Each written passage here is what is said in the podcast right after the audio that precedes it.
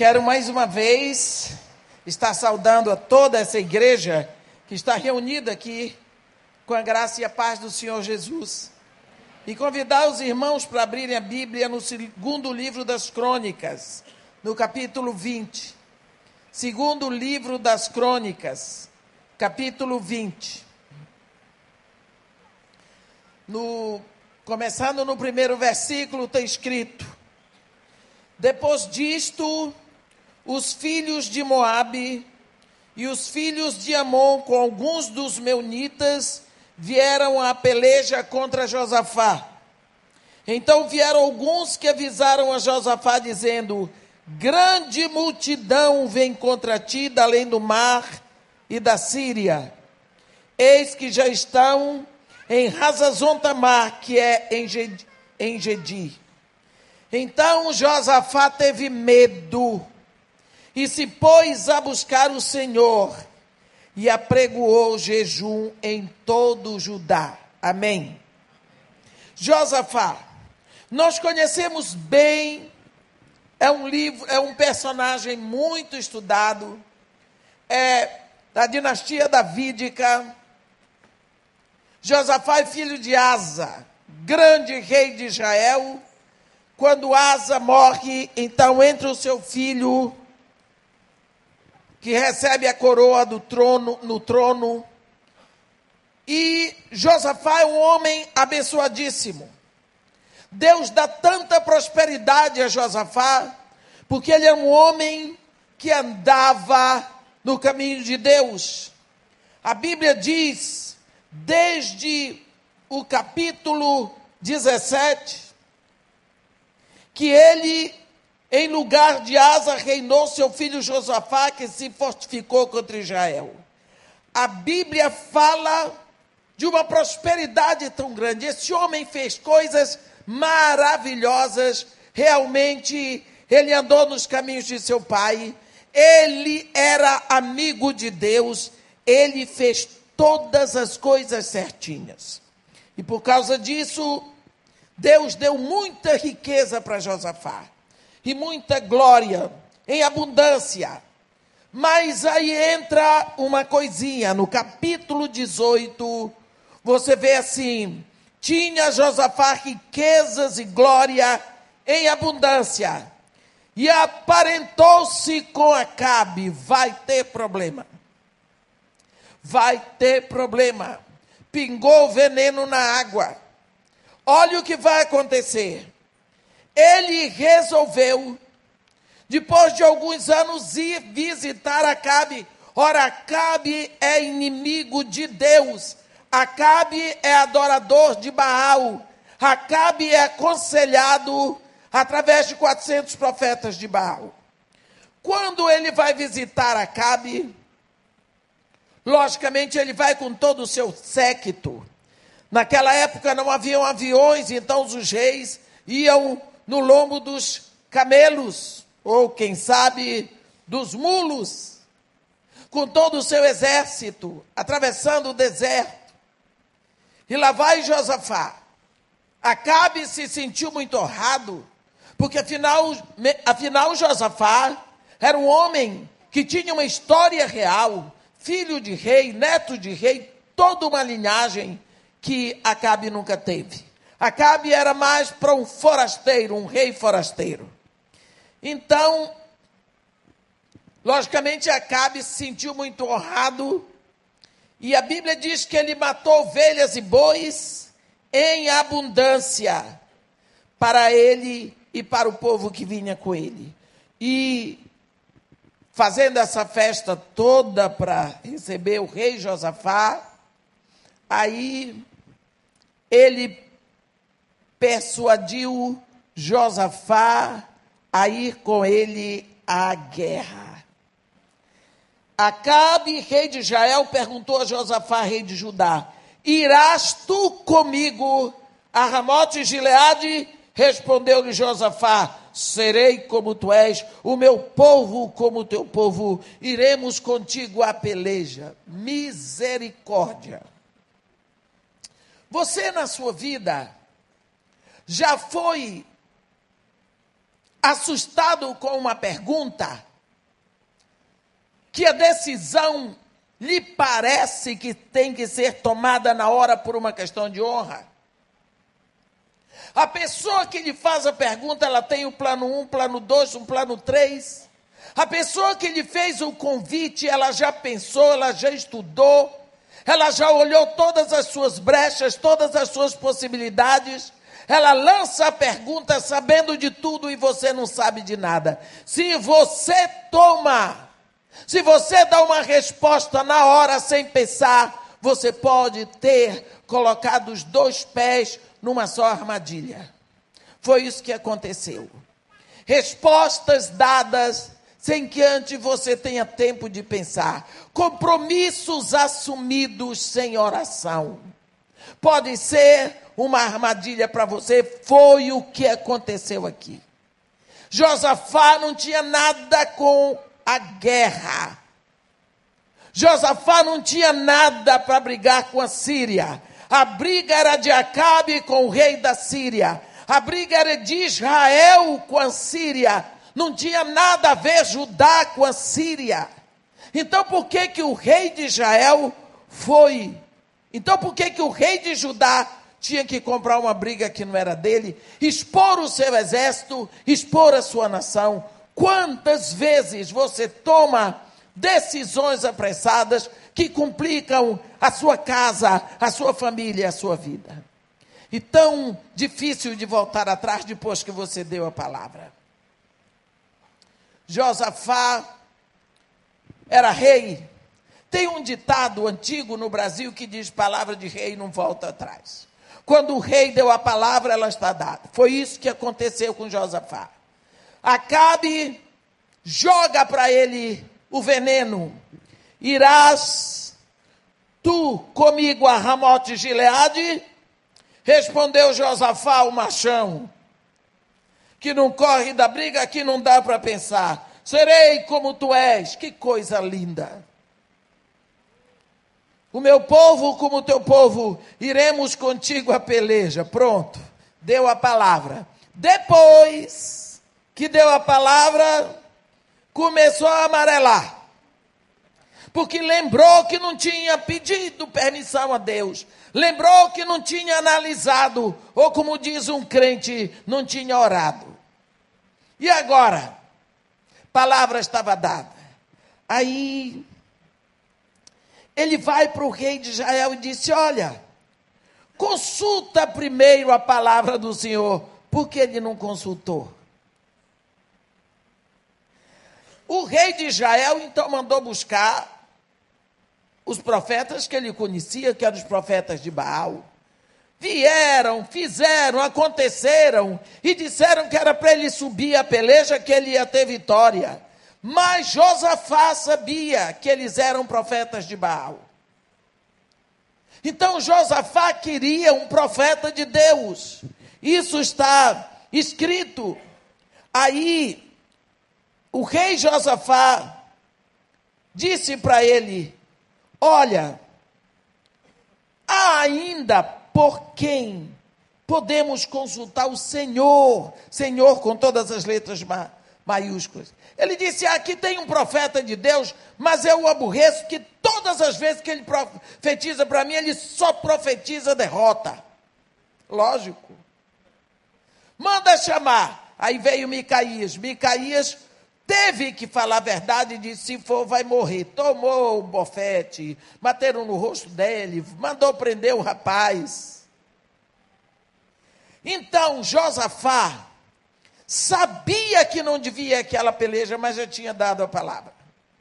Alguma vez você já se comprometeu, comprometeu com algo e depois você se arrepende, mas você não pode voltar atrás porque você já deu sua palavra? Você já assinou o cheque, assinou uma promissória. Alguma vez já aconteceu isso com você? E você tem vergonha de dizer que está desistindo?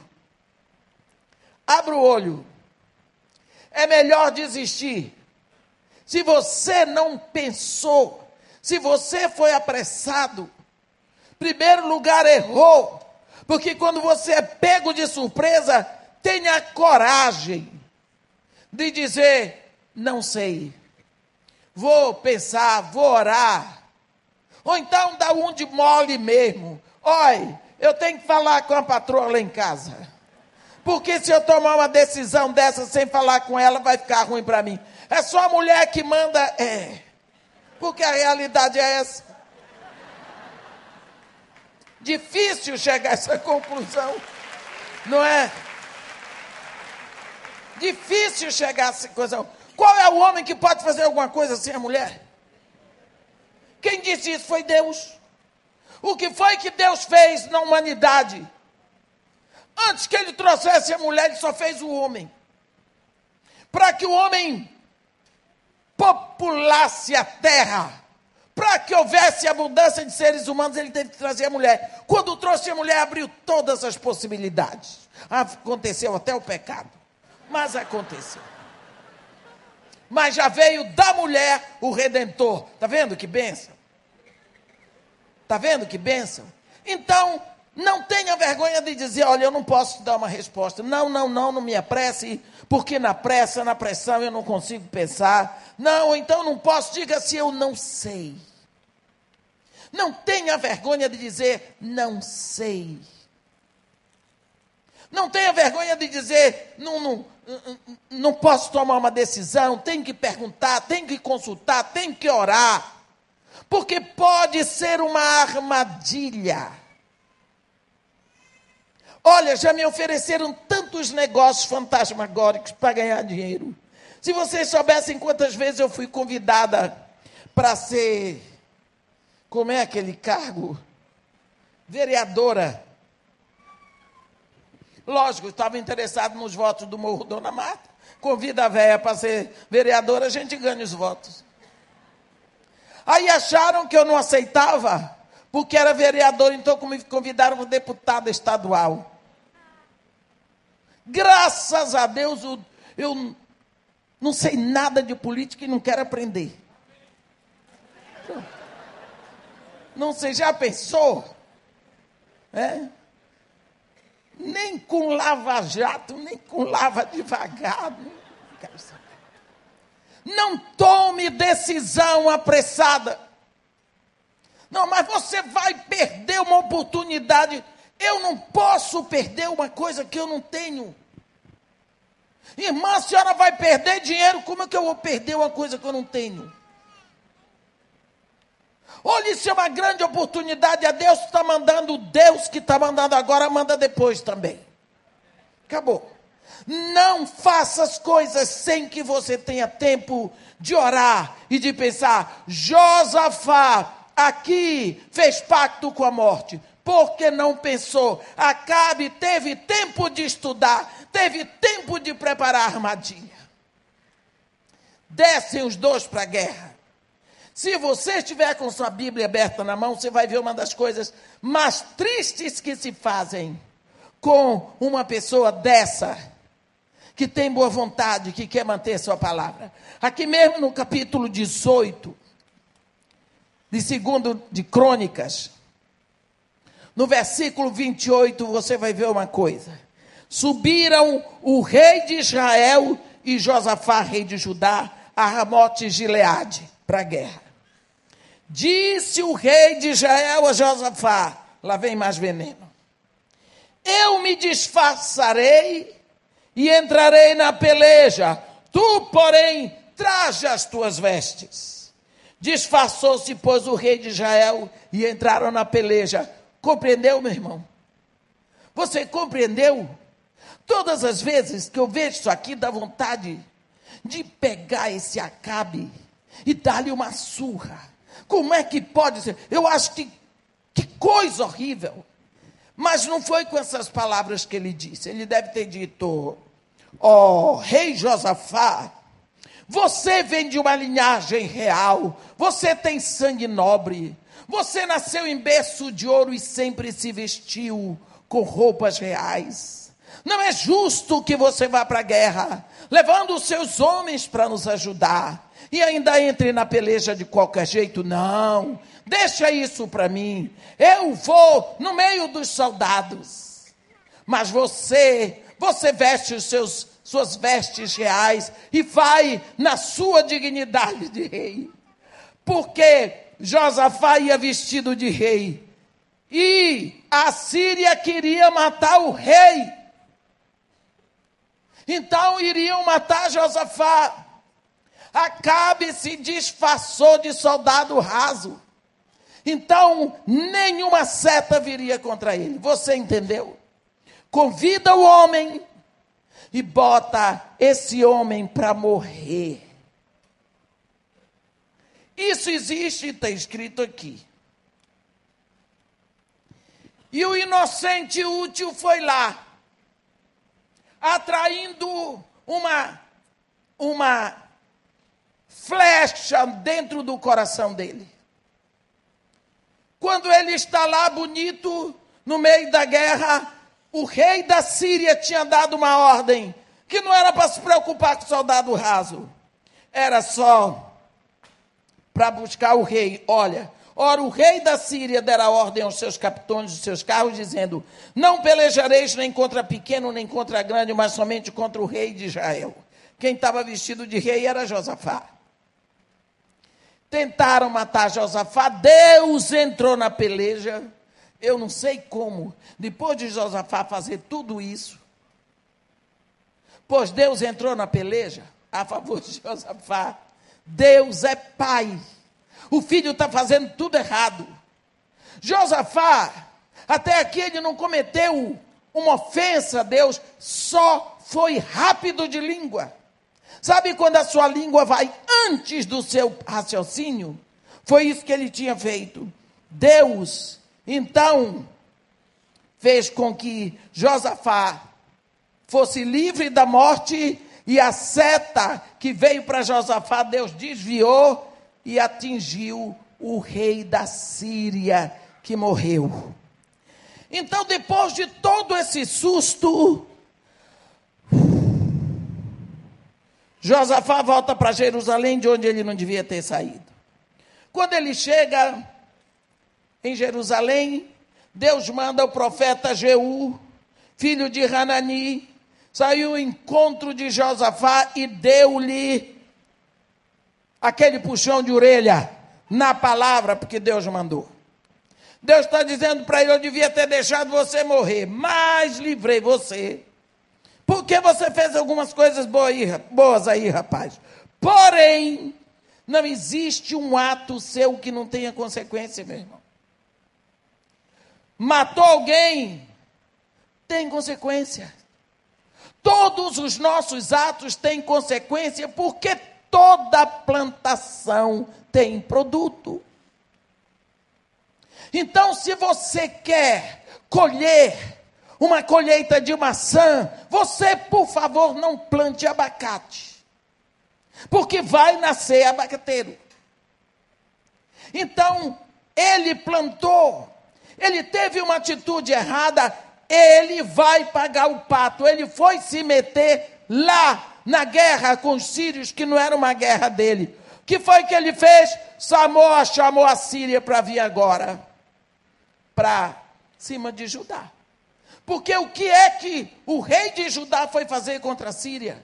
Quando a Síria não estava em guerra com Judá, ele foi buscar uma briga que não era para ele. Está vendo? Agora, ele chega e ele acha que agora está tudo bem. Puxa, me livrei, Deus me livrou, louvado seja Deus, Deus é bom. E Deus está dizendo para ele: Ei, meu chapa, eu sei que eu sou bom, mas e as consequências? Você foi lá no território do inimigo de Acabe buscar uma briga com eles, eu lhe livrei de morrer. Mas acontece que o rei da Síria sabe que você foi lá para matar a gente dele. Então agora o rei da Síria vem contra você. Acabou. E aí foi a nossa leitura de hoje. Alguém diz para ele: ó, os filhos de Moabe e os filhos de Amon com os meunitas vieram a peleja contra ti. Eles vêm subindo lá. Três exércitos três povos contra Josafá. Ele diz, mas porque eu não fiz nada com ele? Fez sim. Você foi se meter na guerra dos outros. Você foi se meter na briga dos outros. Está vendo? Foi se meter. Agora vem três exércitos contra você. E ele, tão bonzinho. Mas coitado de Josafá, tão inocente é. Não pensou. Então, eles vieram, a Bíblia diz, então Josafá teve medo. Você diz medo, medo. É o que está escrito em 2 Crônicas 20, versículo 3. Então Josafá teve medo. Rei com medo? Sim, com medo. E se pôs a buscar o Senhor, glória a Deus, e apregoou jejum em todo Judá. Vamos parar aqui. Medo. Nós sempre falamos mal do medo. Vemos no medo sempre um lado tão negativo. Mas olha, o medo pode ser o melhor guarda de trânsito. Se você tem medo de ser atropelado, você para antes de atravessar, olha tudo e atravessa. Esse é um excelente guarda de trânsito. Todo medo, ele não é o contrário da fé. Quando o medo lhe leva a buscar a Deus, esse medo se chama temor. Esse, o medo nos leva a buscar proteção.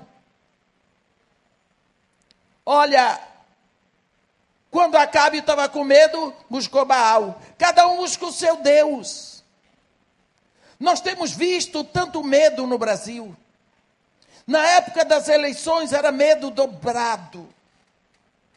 As pessoas atacavam por causa de medo. Uma das primeiras coisas que eu notei no Morro Dona Marta é como os matadores matam.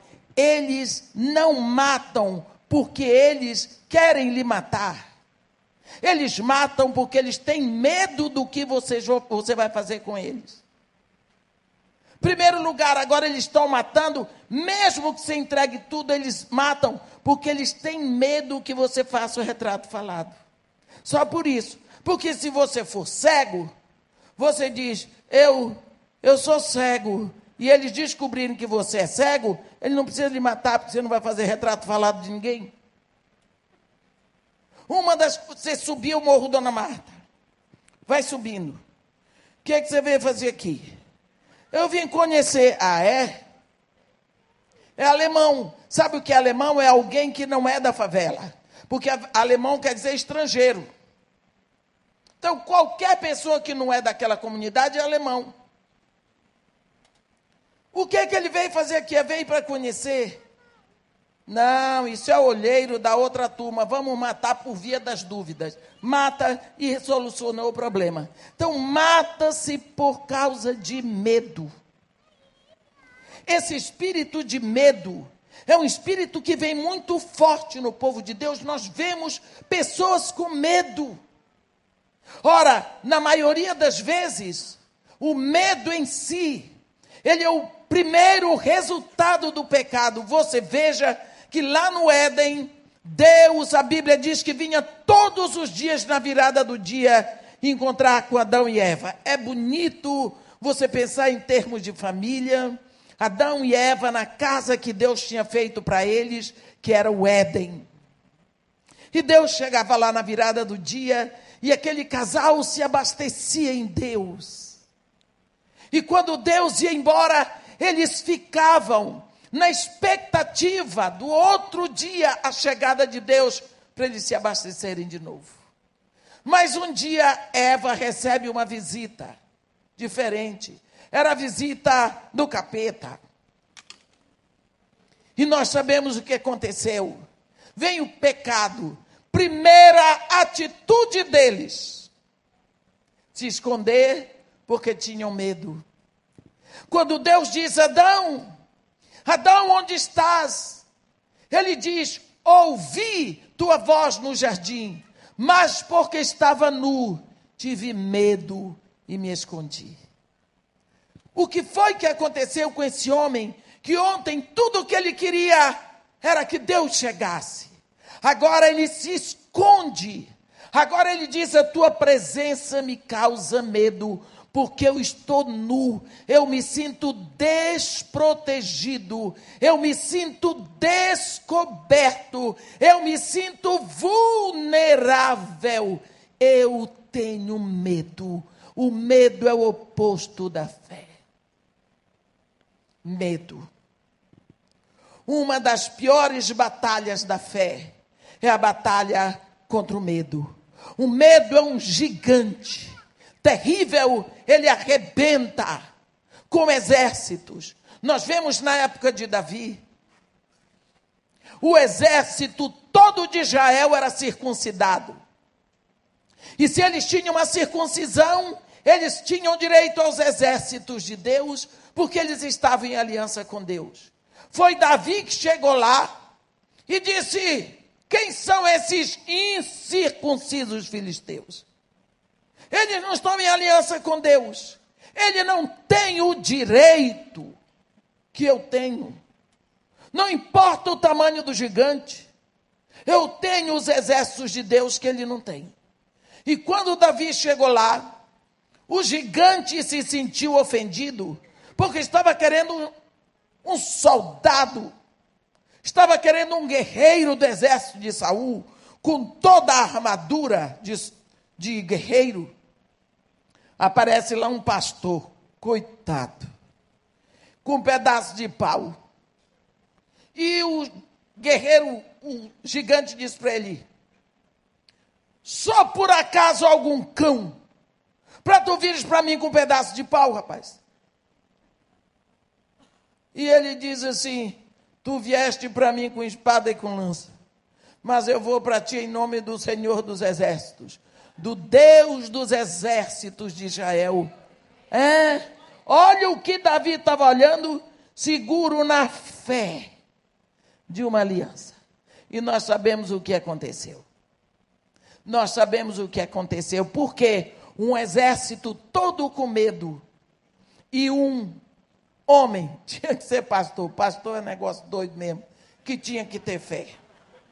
Que tinha que ter fé para vencer o gigante. O medo é o oposto da fé. Porque o medo ele dá em você insegurança.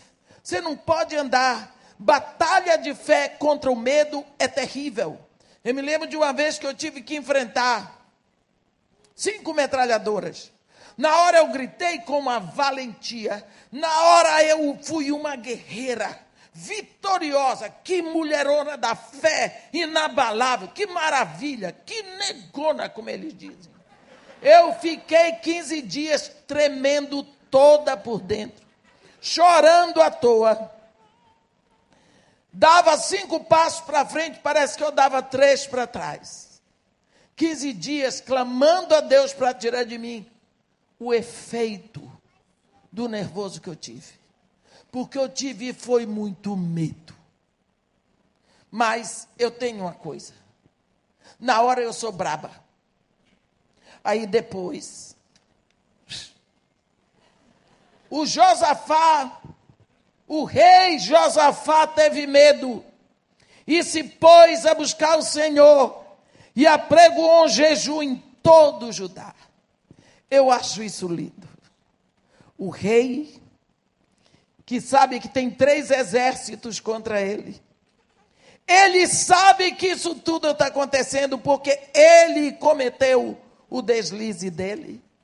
Agora ele sente medo, em vez dele mandar contar o seu exército, em vez dele procurar ver quantos carros, quantos cavalos tinha, ele foi apregoar um jejum em todo Judá porque teve medo.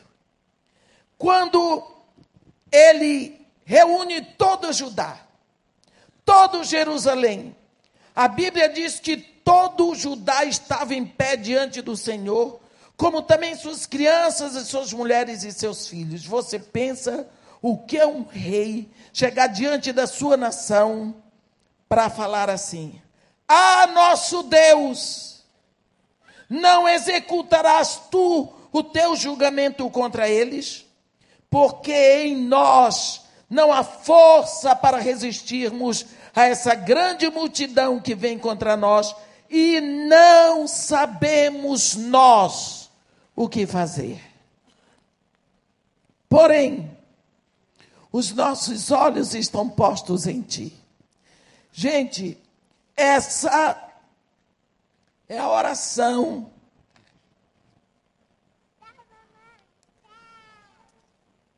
em que um chefe da nação, o rei se humilha diante das crianças da nação, das mulheres, dos jovens, de todo o povo, e ele diz para Deus: Eu não sei o que fazer, não há força em mim, eu dependo de ti, os nossos olhos estão postos em ti. Essa oração da fé no poder de Deus salvou a nação dele. Essa proclamação de fé, no meio da humildade, salvou a nação. É uma oração que hoje de manhã nós falamos do rei Ezequias, como a oração e a fé daquele homem salvou sua nação da invasão de Senaqueribe. Agora nós vemos outro rei, outro rei, salvando a sua nação, pela fé no Deus que pode todas as coisas, no Deus que está interessado pela sua nação. Você, pai, quando você chega diante de Deus na fé, sabendo que Deus está interessado na sua família, a sua família será salva porque Deus está interessado na sua família. Deus quer que seus filhos sejam prósperos. Deus quer, pai, que sua mulher seja fiel. Deus quer, mulher, que o seu marido seja sacerdote santo dentro da sua casa. Deus quer que reine, reine paz, que reine prosperidade, que sua casa seja cheia de um batismo de alegria. Esse é o desejo de Deus que criou a família. Mas é preciso que você tenha fé, segurança, certeza que Deus quer e que Deus é que vai fazer. E quando você crê, você confessa, e você não tem medo de confessar. Esse homem ele coloca nas mãos de Deus. Tem um salmo que diz: A ti que habitas nos céus, eu elevo os meus olhos. Como os olhos do servo estão fitos nas mãos do seu senhor, e os olhos da serva estão fitos nas mãos da sua senhora, assim os nossos olhos estão fitos em ti, até que tu te compadeças de nós. Precisamos saber que a oração da fé levanta o braço de Deus, move o braço de Deus na nossa direção. Josafá teve medo, Josafá não sabia o que fazer, Josafá olhou para Deus. Nós falamos hoje, é a terceira pregação sobre fé que eu estou fazendo hoje. A fé lhe leva a olhar na direção certa. Depende de para onde você olha. Nós vemos sempre lá em Gênesis, no capítulo 13, nós vemos Deus dizer para Abraão: Olha, de onde estás? Gênesis, capítulo 13, no versículo 14, Deus diz para Abraão: Olha de onde estás. Eu gosto desse de onde estás. Disse o Senhor Abraão depois que Ló se separou dele: Ergue os olhos e olha desde onde estás para o norte, para o sul, para o oriente e para o ocidente, porque toda esta terra que vês, eu te darei a ti e a tua descendência para sempre é aquilo que você vê. Deus mandou olhar grande, mandou olhar longe. mandou querer muito. Era para Abraão fazer assim, apertando o olho até não acabar mais. Ele diz: tudo o que vês, ergue os olhos de onde estás. Mas, irmão, e como é que eu faço? Você não tem que fazer nada. Você tem apenas que saber que Deus não é mentiroso. Se Deus prometeu, Ele vai cumprir. Deus quantas vezes manda, olha, para onde você está olhando? Você está olhando para o seu filho e vendo nele derrotado? Ou você está vendo nele a irmã? Eu queria muito que meu filho fosse um grande, engenheiro, um grande engenheiro para chegar a ser até presidente da Petrobras. Mas o menino não quer nada. Ele não quer nada. Eu já desisti. Como que você desistiu? O menino não chegou nem a formar engenharia. Você já desistiu dele ser presidente da Petrobras? Quem sabe ele arranja. Olha a brecha agora aí. Fotógrafo procura-se um homem íntegro. Coisa difícil de encontrar, né? Um homem íntegro. Aqui. Você desistiu. Como é que Deus não desiste da gente? E você já desistiu do seu filho? Olhe para o seu filho e diga para ele onde é que ele tem que chegar. Sabe o que, que a Bíblia diz? Como flechas na mão do guerreiro são os filhos. Tá, você é um guerreiro. Pegue a flecha, bote no arco. Se você não retesar o arco, ela cai e fura o seu pé. Aí você põe no arco. Quanto mais você retesa o arco, mais longe você manda a flecha. Agora, se você quer que a flecha acerte aquele mural ali, você vai mandar para lá? Não. Você tem que ter a mira, você tem que ter o ponto, você tem que dar a direção na flecha. É você que retesa o arco. A flecha vai chegar onde você mandar. Assim são os filhos. Assim são os filhos. Você é que tem a flecha e o arco na mão. Você não pode desistir. Você tem que mandar. Então, olha, de onde estás? Porque tudo o que vês será teu. Isso é palavra de Deus. Comece a olhar. Comece a procurar o que você quer. Comece a saber se aquilo é para a glória de Deus. Porque às vezes você quer coisas que não são para a glória de Deus. Uma vez um rei Deixa eu ver se dá tempo de contar. É. Um rei resolveu que ele tinha uma extensão de terra tão grande que e fez um jogo no dia do aniversário dele. O homem que conseguisse andar de seis horas da manhã e voltar até seis horas da tarde, se ele conseguisse ir e voltar, aquela terra toda seria dele.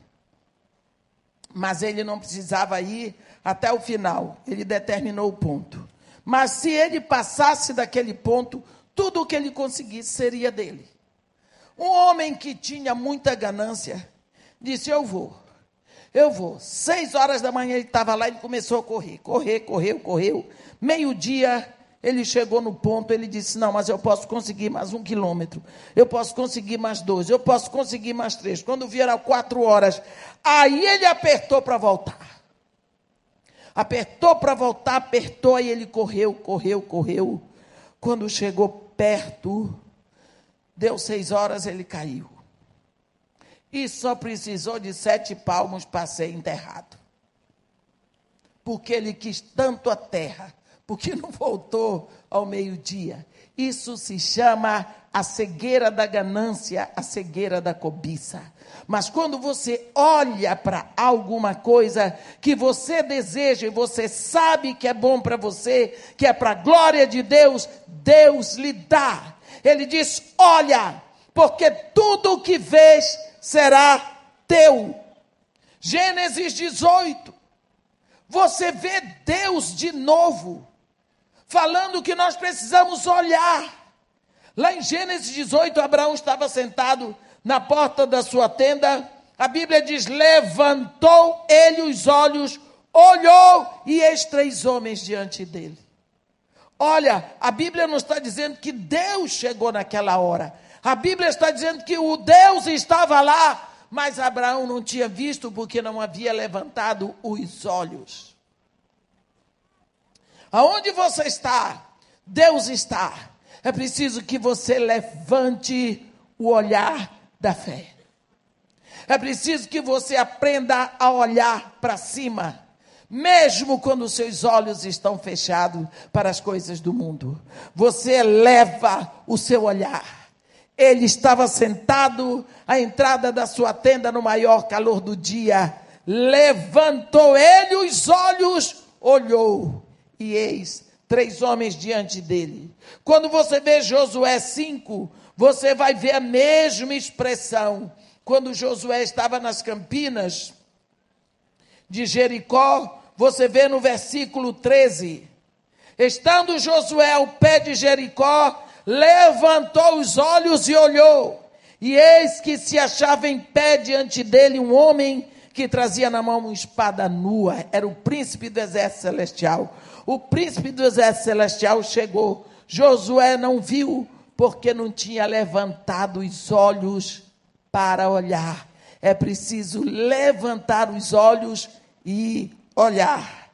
E nós vemos Colossenses 3, Paulo dizendo: Se sois do alto, buscai as coisas lá do alto, pensai nas coisas lá do alto, onde Cristo está assentado à direita de Deus. Deixai as coisas aqui da terra, porque morrestes, e a vossa vida está escondida com Cristo em Deus. Nós precisamos saber que Deus está estendendo a mão, que Deus está querendo fazer. Ele diz: Buscar-me-eis e eu serei achado de vós.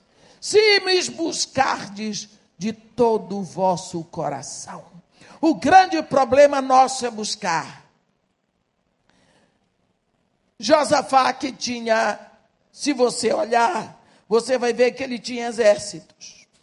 Tinha no capítulo 18, 17 de Josafá, está dizendo que ele tinha exércitos.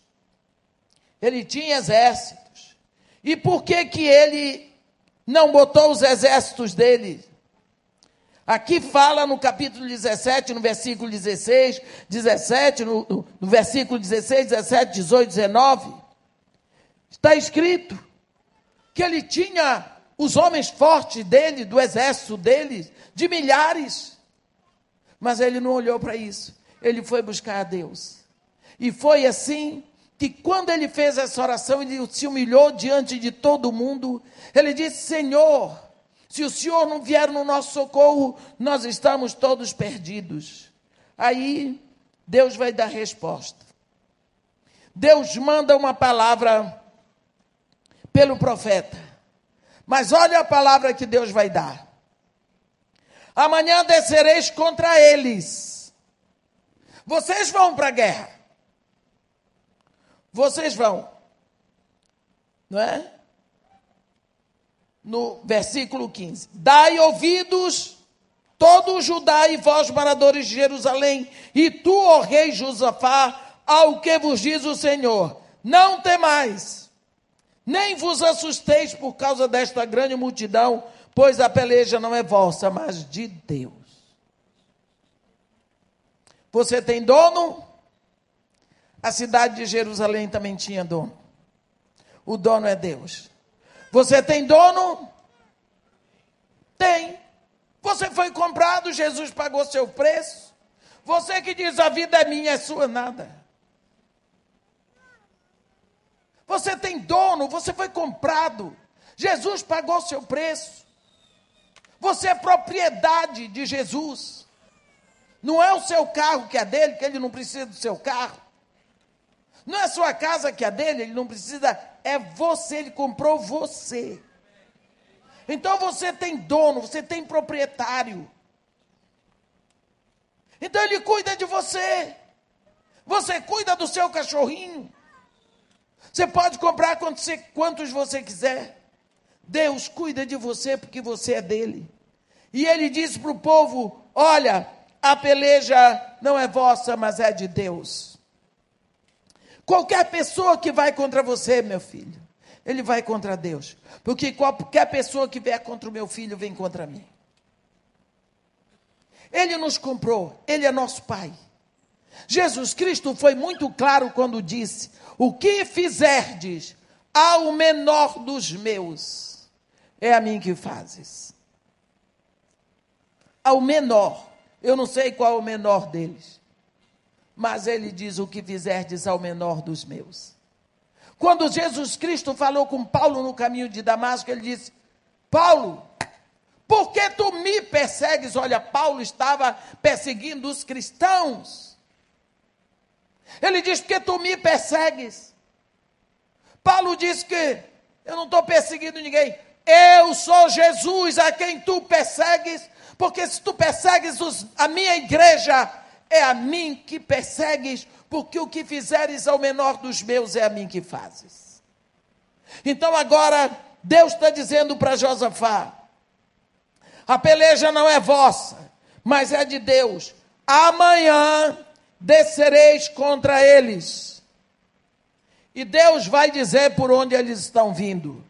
Eis que sobem pela ladeira de Ziz, encontrá-lo-eis no fim do vale, defronte do deserto de Jeruel. Deus dá o endereço. Deus diz por onde eles vêm e diz: vocês vão, mas a batalha não é de vocês, é minha. Mas vocês vão para lá, porque eu quero que vocês vejam o que vai acontecer. Não tem essa de vocês ficarem na cidade agora dormindo e deixa que Deus vai lutar. Não, vocês vão para lá. E eles foram. Neste encontro não tereis de pelejar. Tomai posição, ficai parados e vede o salvamento que o Senhor vos dará. Ó Judá e Jerusalém, não temais nem vos assusteis. Amanhã saí-lhes ao encontro, porque o Senhor é convosco. Josafá se prostrou, chorou, agradeceu, fez tudo, estava feliz. Depois organizou um exército para ir para a peleja. Botou na frente levitas, sacerdotes, cantores, foram cantar. Eles foram para celebrar a vitória. Foram para celebrar a vitória. E quando chegaram lá, a Bíblia diz que eles chegaram era na montanha, né? Quando olharam assim, ficaram pasmados. No versículo 24 diz: Tendo Judá chegado ao alto que olha para o deserto, procurou ver a multidão, e eis que eram corpos mortos que jaziam em terra, sem nenhum sobrevivente. No caso de Senaqueribe, Deus deixou alguns vivos para poder correr com medo. Mas aqui não ficou nenhum para contar a história. Três exércitos. Por que essa maravilha que Deus fez? Porque um homem fez a oração da fé. No meio de uma guerra, três exércitos vindo contra ele, ele diz: Senhor, eu não sei o que fazer, não sabemos o que fazer, mas os nossos olhos estão fitos em ti. Nós dependemos de ti. Amém. Deus diz: já que você entregou a bola para mim, você reconheceu que eu sou o dono, eu sou o proprietário, se prepare para ver o que eu vou fazer. Fez. Você já fez isso? Você já entregou nas mãos de Deus o futuro da sua casa, da sua família. Você já reconheceu que Deus é o dono, que Deus é o proprietário, que Deus é o Senhor. Que foi Deus que colocou filhos na sua família, na sua casa. Que você nem sabia quando sua esposa engravidou se era homem, se era mulher que ia nascer. Você já pensou que você não escolheu seus filhos? Seus filhos não escolheram você? Isso tudo é uma criação de Deus. Então, por que você não proclama a autoridade de Deus sobre a sua casa, sobre a sua vida, sobre a sua família? Todas as vezes que o homem fez isso, ele se deu bem. Nós vemos que a insegurança leva a pessoa a olhar para nada. O que é que eu vou fazer? Eu estou.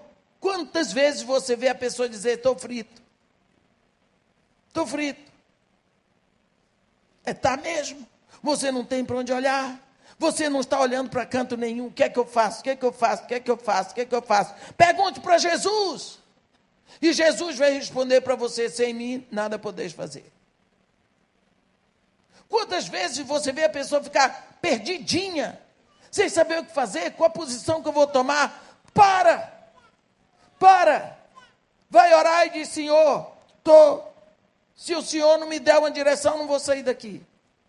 Não vou sair porque eu não tenho a direção para tomar.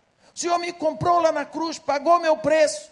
Eu sei que eu não valho nada, mas o Senhor resolveu investir em mim. Uma pecadora que nem eu. Agora, eu creio nisso. Eu creio no seu amor por mim, eu creio no seu interesse por mim.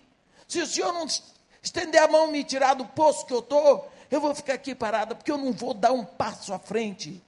Porque eu não estou sentindo segurança de ir para frente, eu preciso da sua orientação. E para. E espera. Eu digo para você uma coisa. Fica com o coração sossegado. Porque de uma hora para outra, você vai sentir um desejo forte de fazer alguma coisa.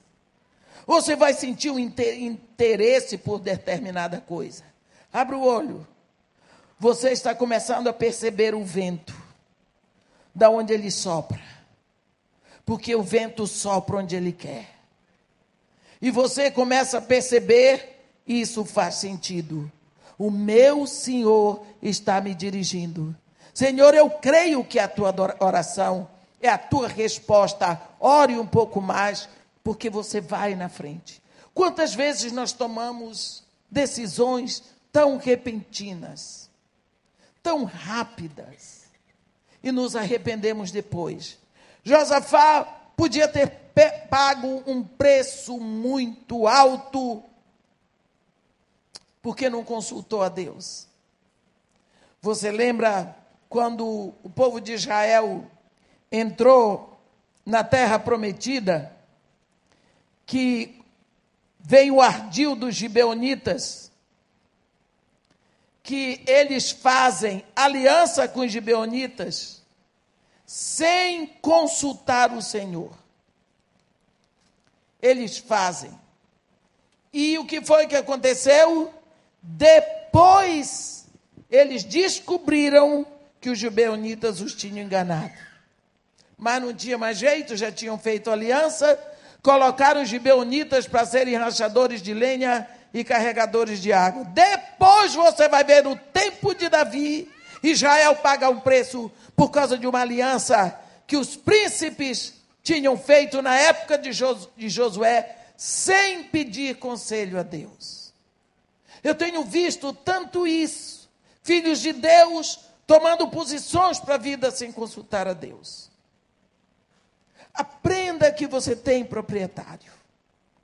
Aprenda que você foi comprado. Creia que Deus está interessado em você. Porque eu, se fosse o diabo, ia fazer você sempre tomar decisões rápidas e apressadas, sem consultar a Deus. Quando você toma decisões sem consultar a Deus, você está completamente independente de Deus, dizendo: não preciso do seu conselho. Peça, Deus, meu Senhor, eu não sei o que fazer. Faça como Josafá. Senhor, não há força em nós, não sabemos o que fazer, mas os nossos olhos estão fitos em ti. Nós esperamos em ti. E quando você espera, Você tem convicções. Fé é a convicção daquilo que você espera. É certeza de fatos que você não vê. Você tem certeza que Deus vai fazer? Alguma coisa Deus vai fazer? Sim. Por quê? Porque Ele está interessado em você. É Ele que quer o melhor para você. Não importa o que Deus vai fazer, a resposta melhor é sempre a resposta de Deus. Quantas vezes na nossa vida nós temos andado no nosso próprio conselho? Pensamos muito, somos inteligentes, somos cultos, não é? Sabemos as coisas, temos conselheiros, mas não procuramos o conselho de Deus. Ore sempre como pai de família, pedindo para Deus ministrar para você o espírito do conselho. Para você buscar na sua família o conselho. Às vezes temos que ser envergonhados. A minha neta estava com três anos, me chama de Pabu. Pabu, o meu pai é ilegal. O pai dela é o meu filho. Eu disse, oh, três anos. O meu pai é ilegal. Eu disse, como? É, ele é ilegal. Eu disse, por que você está falando assim do seu pai? Porque ele conversa no telefone celular quando está dirigindo. Eu disse para ela, você já falou com seu pai? Já falei com ele, mas ele ainda continua fazendo. Agora eu estou falando, fez queixa do pai dela para a mãe dele.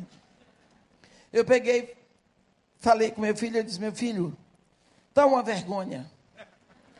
A sua filha falou comigo que você é ilegal. Que exemplo é esse que você está dando? Você está botando em risco a vida dela, a sua vida, desobedecendo lei. Que vergonha, sua filha tem três anos. Diz para mim que o pai dela é ilegal. Ele olhou assim para mim de preto, ficou verde. É, mãe, eu vou dar um jeito nisso. Eu disse: olhe bem para mim. Olhe bem para mim. Quanto tempo você precisa para dar um jeito nisso? Não, eu vou. Eu vou lá na barra. Agora de tarde, eu vou comprar um negócio lá que bota no carro, não preciso mais ficar. Eu vou fazer isso. Eu disse: Quanto tempo você precisa para fazer isso, rapaz? Não, mamãe, vou fazer hoje. Eu disse, então, amanhã eu vou começar a pedir a Deus para o guarda ali pegar. A senhora vai fazer isso? Se você me conhece. No outro dia ligou para mim às 10 horas. Ha, ha, ha. Já estou com tudo instalado. Que um também eu disse, não, que eu não falo quando estou dirigindo. Não demorou dois dias. A menina disse para mim, disse, Pabu, o meu pai agora fala no celular, mas ele não pega mais no aparelho. Três anos, três anos, a criança podia perceber o pai que estava cometendo um erro. Como é que uma criança não percebe que o pai nunca ora com ela? Como é que uma criança não percebe que os pais não oram juntos? Como é que uma criança não percebe que não existe oração dentro da casa dela? Se uma criança percebe que o pai é ilegal porque fala no telefone celular, três anos, como é que ela não percebe que na casa dela não existe oração? Mas você se diz cristão, filho de Deus. Tem alguma coisa errada. Nós precisamos mudar. Se você crê que você é propriedade de Deus, se você crê que você é filho de Deus, por que você não monta um altar de adoração na sua casa? Cinco minutos por dia. O dia tem 24 horas. Desculpa, o dia tem 12 horas. Cinco minutos. Filhos, esposa, que para tudo, não tem celular, não tem telefone, não tem nada vamos orar. 20 segundos para cada filho. Ore pela sua esposa, esposa ora para o seu marido, incentive o seu filho a lhe abençoar também. Seu filho vai crescer prestando atenção nisso. Hábito é uma segunda natureza. Ele vai aprender a se dirigir a Deus para pedir direção para a vida dele. Isso é um hábito que você tem que formar nos seus filhos. Você obriga o seu filho a estudar, você obriga a tomar banho, escovar os dentes, lavar as mãos antes das refeições, mas você não cria nele o hábito da oração. Que bênção! Feliz a nação cujo Deus é o Senhor, que tinha um rei,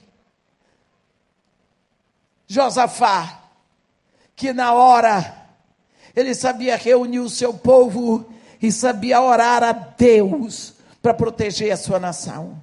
E pela sua fé nesse Deus e pelo hábito da oração, ele salvou a sua pátria. Ó, que você possa se levantar dentro da sua casa guerreiro na oração da fé. A oração da fé é essa que vai salvar a sua família. A oração da fé é essa que vai libertar sua família de todos os laços que entraram. A oração da fé é essa que vai amarrar todo o demônio comandado do inferno para destruir sua casa e vai lançá-los no mar. A oração da fé vai proclamar que Deus é o dono Deus é o proprietário, Deus é o Senhor da sua casa, para a glória do Senhor. Amém.